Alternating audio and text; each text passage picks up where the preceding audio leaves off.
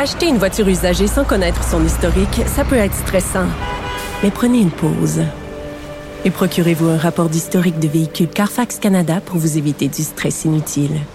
Carfax Canada. Achetez l'esprit tranquille. La Banque Q est reconnue pour faire valoir vos avoirs sans vous les prendre. Mais quand vous pensez à votre premier compte bancaire, tu sais, dans le temps à l'école, vous faisiez vos dépôts avec vos scènes dans la petite enveloppe. Hmm, C'était bien beau. Mais avec le temps, à ce compte-là vous a coûté des milliers de dollars en frais, puis vous ne faites pas une scène d'intérêt. Avec la Banque Q, vous obtenez des intérêts élevés et aucun frais sur vos services bancaires courants. Autrement dit, ça fait pas mal plus de scènes dans votre enveloppe, ça. Banque Q. Faites valoir vos avoirs. Visitez banqueq.ca pour en savoir plus.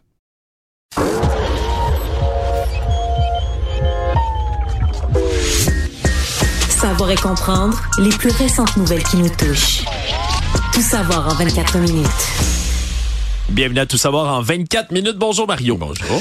Sortie de François Legault aujourd'hui qui était là à la fin de son caucus précessionnel à Sherbrooke avec le reste des députés, des membres de la coalition Avenir Québec.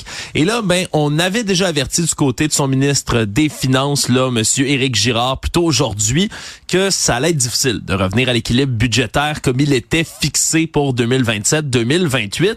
Que nos finances sont moins belles qu'elles étaient. Sont moins belles Un petit qu'elles peu dans le bord de la chenoute. Oui, évidemment, dans cette économie, dit-on souvent par les temps qui courent, hein, c'est une Ouais. économie qui est difficile, un ralentissement, une croissance qui est à zéro complètement en ce moment. Mais lorsque François Legault est sorti ce matin, ben, il a énuméré une autre des raisons qui, selon lui, va venir impacter les finances de l'État. Ben, c'est évidemment l'entente qui a été passée avec les différents syndicats de l'éducation en ce moment. Parce que quand même, une hausse salariale de 17,4% sur 5 ans. On Mais parle- 6% dès la première année. Si on pense au prochain budget du ministre Girard, c'est 6% dès la première année. Et que ça, ça, ça- C'est 11 milliards de dollars par année, à peu dans près, le budget. Ouais, à terme, c'est ça, exactement. À terme, c'est 11 milliards que ça va représenter par année. Et le, donc là, t'as as les deux, là.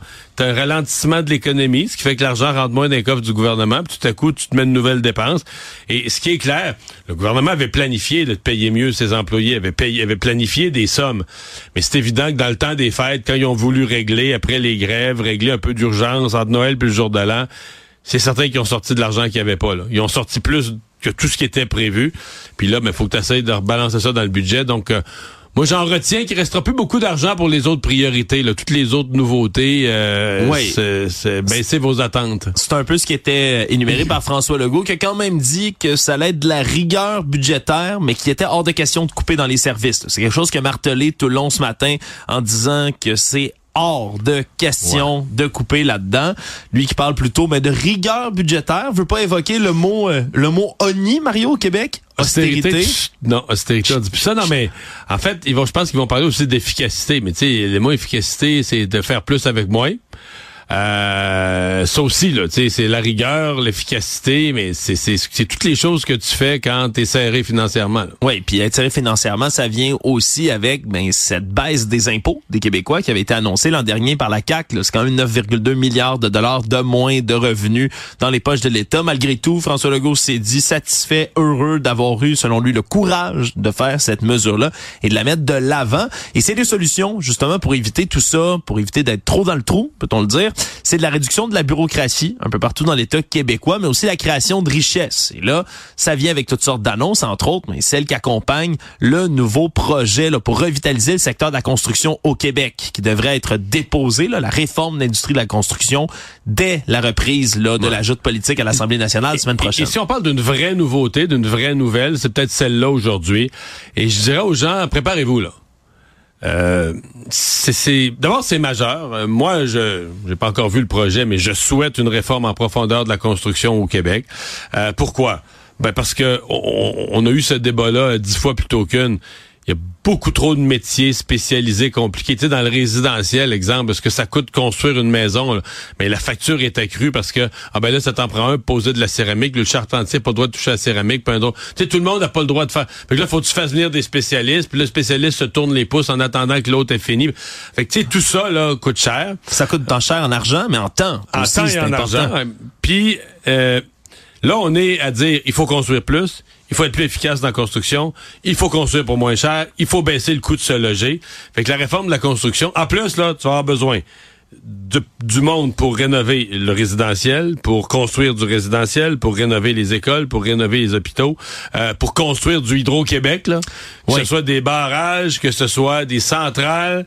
Euh, donc, il va y avoir énormément de besoins dans la construction. Donc, c'est une c'est le temps là de mettre en place une vraie réforme des, des règles de la construction. Sauf que tu sais que tu fais ça, tu t'attaques à FTQ Construction, là, qui a toutes les chasses gardées. Puis... Oui, c'est disons que c'est un gros moment pour la Coalition oh, Québec de s'attaquer aux syndicats un peu partout, là, dans différents domaines. Et il a parlé beaucoup aujourd'hui, M. Legault, ben, de la réforme, de la construction, oui, en région particulièrement, d'attirer de la main-d'œuvre en région parce que c'est ce que ça va inclure quand même de devoir mhm. amener des projets de barrages gigantesques, d'autres projets énergétiques d'Hydro-Québec, entre autres. C'est d'amener de la main-d'œuvre. Est-ce qu'ils vont, est-ce qu'ils vont faire sauter ou sous, assouplir les règles à la Rambo Gauthier?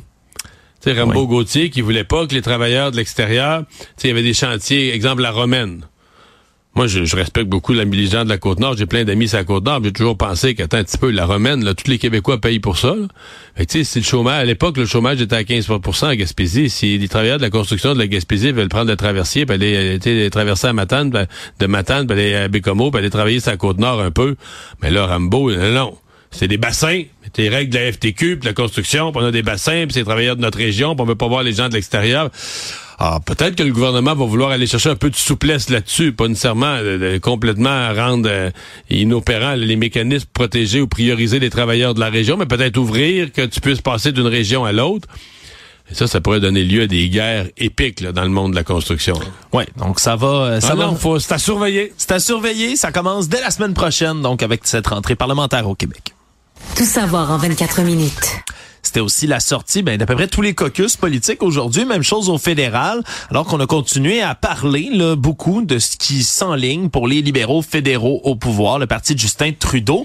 Mais une nouvelle qui est venue peut-être éclipser les autres, euh, quelqu'un qui s'en va, lui, qui a annoncé qu'il allait quitter ses fonctions, c'est l'ancien ministre de la Justice, puis un des députés libéraux de Montréal, Monsieur David Lametti, qui annonçait là, sa démission, qui va être effective dès le 1er février.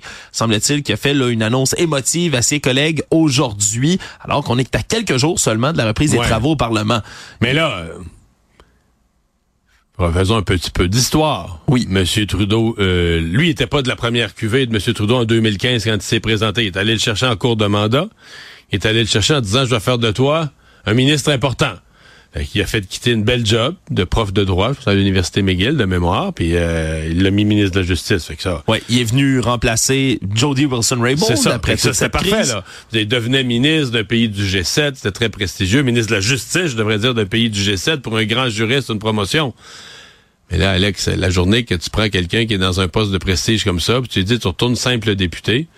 Parmi les hypothèses que tu dois envisager de ce qui pourrait arriver, c'est qu'il sac tout ça là, qu'il s'en aille faire d'autres choses. Et c'est exactement ce qui arrive. Puis là, il vient de signer un deal avec un grand cabinet d'avocats. Fasken Martineau va gagner plus d'argent.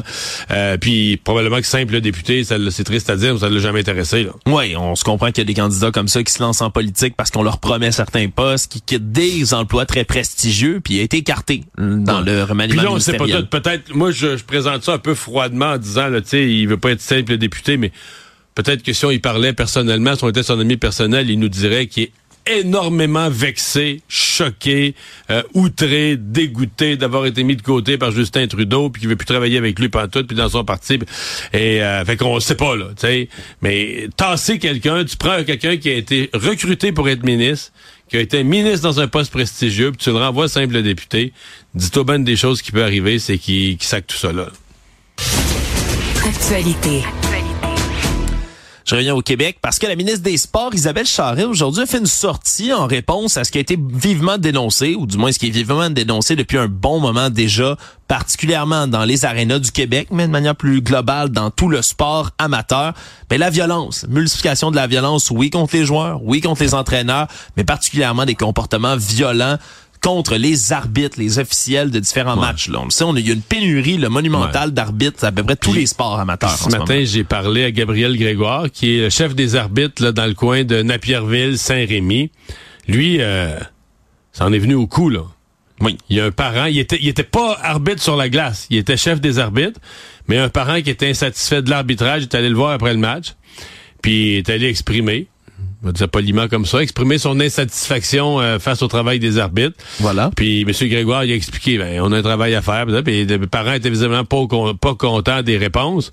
Fait que ça en est venu au coup, ça a pris la police, là. Oui, puis c'est un cas de figure que j'ai entendu souvent, moi, dans les arénas. Mario, j'ai arbitré quand j'étais jeune. arbitré, ouais, J'avais 14-15 ans, je me faisais menacer par des parents des adultes, hein? des gens, 14-15 ans, venaient menacer l'arbitre seul qui arbitre un match de ligue mineure.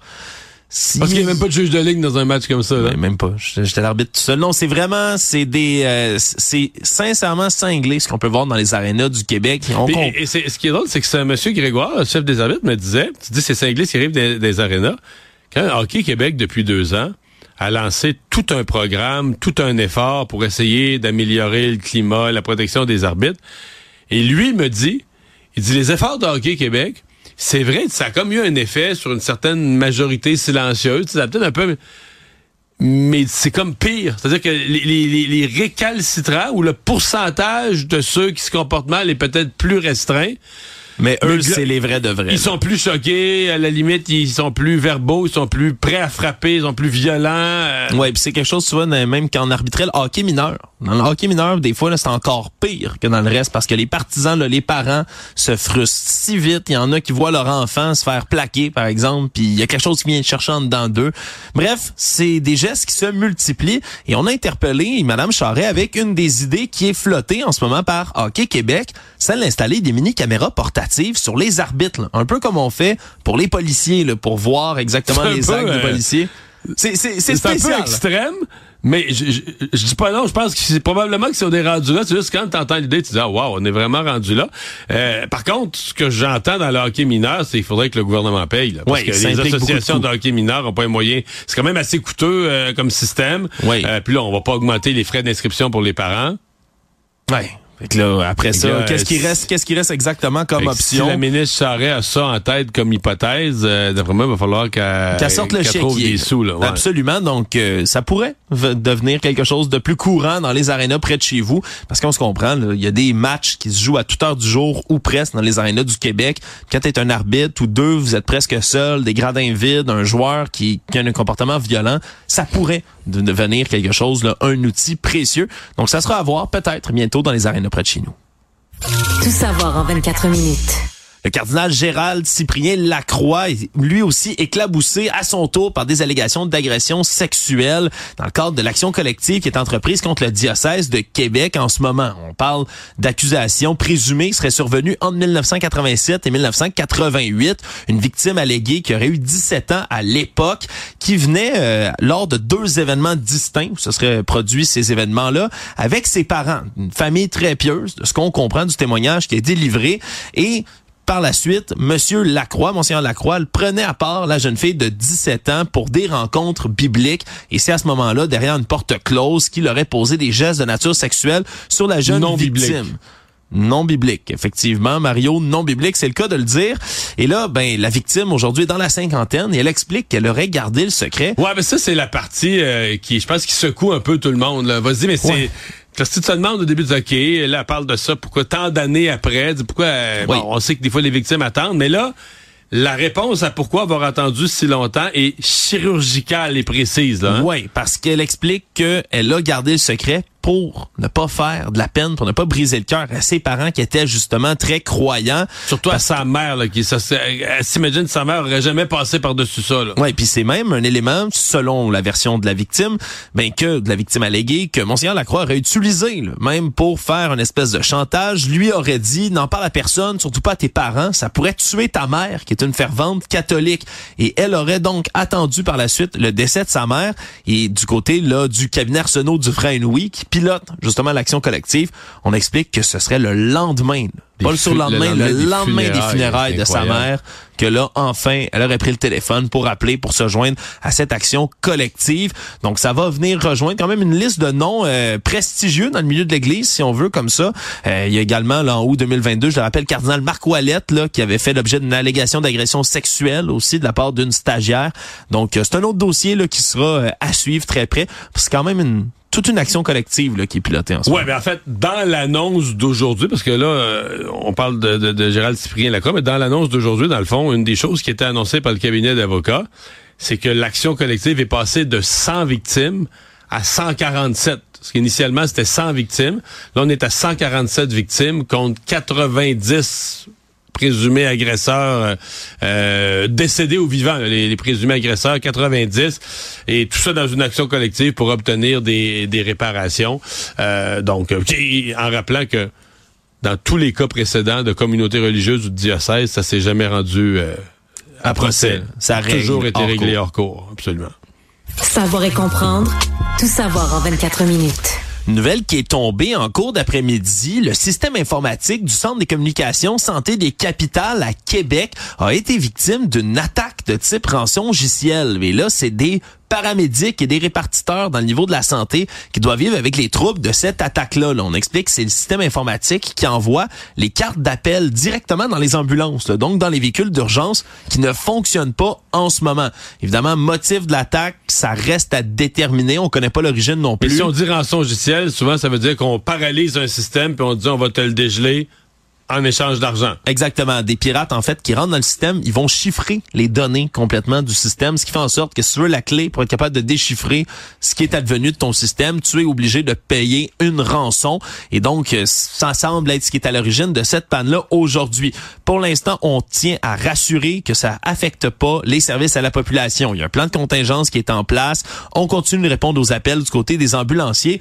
Mais on est revenu à, bonne vieille, à bonne vieille mitaine, là, Mario. C'est comme ça que je vais le dire, là. C'est des notes manuscrites pour euh, être capable de prendre en charge les appels par téléphone cellulaire, par texto. On dit que c'est surtout là le service de répartition, les répartiteurs du 911 en ce moment qui doivent faire des pieds et des mains pour s'assurer que ça se rend jusqu'aux ambulanciers. Il semble-t-il que pour l'instant le système tient et c'est les ingénieurs informatiques là du réseau de la santé qui sont là-dessus pour tenter d'être capables de remettre le tout en état de marche, en espérant évidemment qu'on soit pas rendu à l'étape de payer la ben, rançon. Euh, je parle de quelque chose qui date de quelques années, mais il y avait un hôpital, je pense que c'était Atlanta qui avait été victime de ça, là, tu sais, euh, rançon logiciel. Et euh, là, euh, ils avaient payé. C'est ce qu'on dit, la règle, c'est un peu comme des prises d'otages. Il faut pas que tu payes, parce que si tu payes, tu les encourages à le faire, puis en faire d'autres, t'enrichis des bandits, puis tout ça. Mais là, un hôpital, tu sais, euh, c'est comme c'est les capacités de donner des soins, c'est les gens, c'est urgent, c'est les soins intensifs et carrément, on avait choisi de de, de, de, payer, de régler le problème comme ça, puis de, de, de payer. Ouais, c'est c'est pas pour rien. S'il y a encore des pirates qui utilisent ce, genre de stratagème, c'est qu'au final, ça doit être payant dans certaines dans certains cas. Donc, ce sera à suivre là, pour ce système informatique. Tout savoir en 24 minutes. Il y avait du nouveau encore une fois aujourd'hui sur le procès de Marc-André Grenon qui est accusé là du meurtre de Guylaine Potvin en avril 2000. Et c'était un peu, si on veut, Mario, on là... est plus rentré dans les détails hein, du comment de l'enquête. Vraiment le croustillant, si on veut, de l'enquête. Puis ça ressemble à véritablement un film policier, Mario, là, ce qui a été décrit aujourd'hui par les deux agents de police qui ont fait débloquer enfin l'enquête après 22 ans de temps en août 2022, le 2 août. Les deux hommes qui surveillent l'appartement de Marc-André André Grenon. Je le rappelle, après qu'on ait eu finalement là, des analyses généalogiques du projet Patron Y.Mi qui avait fini par cibler Marc-André Grenon qui était déjà, semble-t-il, dans le dossier du meurtre de Glette Bonvin depuis plusieurs années. Lui qui avait habité en 1995 dans la rue qui était juste en arrière de l'appartement de la victime. C'est ce qu'on apprend maintenant. Et là, pendant toute la journée du 2 août 2022, les agents ont surveillé son appartement jusqu'à ce qu'à 18 heures, Monsieur Grenon embarque dans une voiture avec une femme, se rend jusqu'au cinéma. Puis là, on vraiment on a eu droit à la version complète là, de l'agent Christian Royer qui est entré dans sa salle. Rentre voir le même film. Rentre voir le même film. S'assoit dans rangée en arrière. S'assoit dans rangée en arrière puis regarde véritablement l'objet de son intérêt de sa convoitise, la boisson gazeuse avec deux pailles dedans que buvait Monsieur Grenon à ce moment-là. Doit le surveiller pour être certain qu'il n'en passe pas une gorgée à madame à côté, que personne... Ah, c'est vrai, si quelqu'un d'autre met la bouche sur les pailles, c'est fini, ça vaut plus rien. C'est fini, ça vaut plus rien, donc surveille ça. Puis c'est ce qu'il a expliqué aujourd'hui. Je peux vous dire que j'ai vraiment pas été absorbé par le film du tout. Donc regardez ça tout le long. Finalement, à la fin, Monsieur Grenon sort dehors, finit par se diriger vers une poubelle où il dépose ça. Puis là, il y avait un agent qui surveillait la poubelle, l'autre qui suivait Monsieur Grenon jusqu'à l'extérieur, récupère ça dans un sac, se sont assurés que personne n'y avait touché. Donc c'est vraiment les méthodes méthodes d'enquête qui ont été véritablement expliquées Et donc là, ils avaient quelque chose envoyé au laboratoire de, de sciences judiciaires pour un test, un vrai échantillon d'ADN. Exactement, la piste, euh, la, la pièce à conviction P830-57. Donc, c'est la pièce qui est présentée et on va avoir justement là, cette pièce à conviction bientôt là, qui va être présentée avec les détails du résultat de l'analyse d'ADN. Donc, euh, un peu plus de, de- de détails sur l'enquête elle-même qui continue quand même à fasciner. Économie. On parle beaucoup, bien évidemment, des problèmes sous-jacents à cette euh, conjoncture économique en ce moment, qui est difficile, particulièrement avec la hausse des taux d'intérêt, l'inflation, mais ça se démontre aussi au niveau du vol à l'étalage. C'est ce que rapporte le Conseil québécois du commerce de détail, qui explique qu'on vole des produits de base là, de plus en plus. Puis quand on dit base, c'est oui, nourriture, mais des jouets, des vêtements chauds, du dentifrice, vraiment des produits qui sont en grande augmentation auprès des vols. On parle de plus d'1,8 milliard de dollars de marchandises qui a été volé. C'est une hausse de 15% par rapport à l'année d'avant. En moyenne, par magasin au Québec, le Conseil québécois du commerce de détail calcule que c'est à peu près 50 000 dollars en moyenne par magasin qui est volé là, à l'étalage. Puis c'est encore les magasins qui sont les plus suspects, là, évidemment, tout ce qui est épicerie, d'accord? Mais les quincailleries, Mario, hein, ça revient Puis, tout puis le là, temps, ça. euh, c'est parce que moi, j'ai vu cette nouvelle-là aujourd'hui, puis moi, si j'étais eux, je mettrais pas la loupe là-dessus. On volait des mitaines, le, vol, le monde vole du dentifrice ou vole de la nourriture. ou- Puis il y en a, je sais que c'est une part. Mais la part grandissante, j'ai vu leurs chiffres, puis celle qui est la plus inquiétante, c'est celle qui vient des bandits, des groupes organisés. C'est genre, tu parles de quincaillerie, là, c'est genre les objets de quincaillerie qui sont volés, puis qui sont sur Marketplace trois heures après, là. Oui. Pour vrai, flambant neuf, là, mais... On se comprend, c'est pas une mère qui vole euh, des une tuque puis des mitaines à son enfant Non, qui a non. froid, là. C'est des bandits qui volent, euh, tu sais, des équipements. Puis on s'entend que dans l'outillage motorisé, puis tout ça, euh, tu peux avoir de la- de l'outillage de qualité, 2, 3, 4, 500 pièces, tu fais de l'argent vite, là. Oui. Fait qu'il y a du monde qui font le tour des magasins, volent, et ils ramènent ça dans un une espèce de petit entrepôt où quelqu'un est, équipé, met ça sur Marketplace, et c'est structuré, c'est organisé. Euh, ça, c'est un vrai problème. Et on dit que dans ces voleurs-là, il y en a même qui représentent une menace pour le, le personnel. C'est que si quelqu'un du personnel... euh, Augmentation des voies de fait. euh, ben oui, ben oui, ben oui. Si quelqu'un s'interpose, ces gens-là, euh, c'est des bandits, donc ils vont être prêts, à, ils vont être prêts à l'affrontement, là. Ouais, c'est pas juste n'importe qui qui va se faire pincer, va Qui partir en venir tout courant. mal, qui va venir tout mal, qui va partir en pleurant, en criant, là. Exactement. Donc, on commence à faire plus attention là, dans tous ces magasins-là. Donc, oui, un signe, comme tu le dis, de l'inflation, mais aussi ben, du crime organisé ou des bandits véritablement là, qui se mettent là-dedans là, aussi au vol à l'étalage. Le monde. On continue bien évidemment de suivre la campagne de Donald Trump et de l'investiture à la primaire républicaine aux États-Unis. Mais là, s'il y a une rotation de l'attention, Mario, qui se fait depuis que Ron DeSantis, le gouverneur de la Floride, s'est déclaré, là, déclaré forfait dans la course, mais c'est qu'en ce moment, il reste une seule opposante à M. Trump et on a vu un changement de ton dans les 24-48 dernières heures. Nikki Haley, c'est plus une simple rivale pour M. Trump, c'est la véritable ennemie. Les attaques se sont multipliées, encore une fois, du clan Trump en disant même que qui que ce soit donnerait une contribution à... Et là, attention, M. Trump a trouvé son nouveau surnom politique parce qu'il adore donner des surnoms à tous ses opposants. En ce moment, Mme Haley, c'est Bird Brain, cervelle d'oiseau. C'est le nom qu'il lui donne. Ça fait quelques jours quand même, là. C'était ça en fin de semaine déjà, là. Oui, c'était ça en fin de semaine déjà, mais on peut le voir. hein, Dans la, dans la tactique de M. Trump, c'est vraiment l'adversaire principal. Et on comprend, là, selon certaines sources qui ont cité là, à CNN, des gens qui sont très près de l'ancien président, que c'est vraiment là, l'objet de sa colère en ce moment, lui qui s'attendait avec son équipe. Est-ce que Mme Haley décide de décrocher là, après que M. Trump ait raflé le New Hampshire? Mais comme elle continue de s'accrocher, fait encore campagne, détourne encore de l'attention, puis obtient une certaine popularité auprès d'une partie des électeurs. Oui, mais sincèrement, elle a eu un score au New Hampshire qui lui permet logiquement de rester. Elle a perdu par une dizaine de points. Là. Oui. pas, elle n'a pas été déclassée, elle n'a pas été ridiculisée. Donc, elle a obtenu... Je suis pas fou. Là. Je vois ce qui- le problème, c'est ce qui vient après. Oui. Parce qu'une des primaires les plus immédiates, là, les prochaines au mois de février, c'est la Caroline du Sud. Oui. Puis ça, c'est son État, c'est son chez elle, là, tu sais, où elle était gouverneur. Puis les derniers sondages que j'ai vus, Trump est en avance par 30-35% Même dans certains cas, un petit peu plus.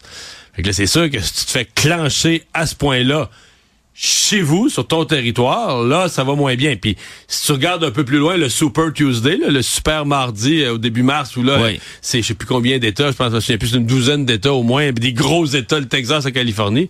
Là, Trump a des avances de 50 points, 45 points, 60. En pourcentage, je dis points, là, il y a 50 d'avance Ouais. sur sa rivale. Presque tout le monde s'entend pour dire qu'il va gagner. Mais le simple fait que, comme Madame Haley reste, il peut Ah pas non, être couronné immédiatement, puis ça continue bien évidemment à lui taper sur les nerfs.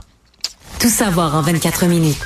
Puis j'en profite en terminant, Mario, pour dire, mauvaise nouvelle, mais c'est la fin de la mission de l'hélicoptère de la NASA sur Mars, hein, Ingenuity, ce tout petit robot qui a d'ailleurs été piloté par quelqu'un bien de chez nous, Québécoise, ben Madame ouais. Alibé. Eh bien, ça a été son dernier vol. On a annoncé aujourd'hui du côté de la NASA que un des pales du rotor a été endommagé aujourd'hui, mais c'était son 72e vol, alors qu'on s'attendait à ce qu'il en fasse à peu près 5. Donc, c'était, on lui souhaite un gros merci et, bon voyage Ils à ce pas, robot. ils vont pas le réparer? C'est assez difficile d'aller Ah. réparer quelque chose sur Mars, Mario. Résumer l'actualité en 24 minutes, c'est mission accomplie.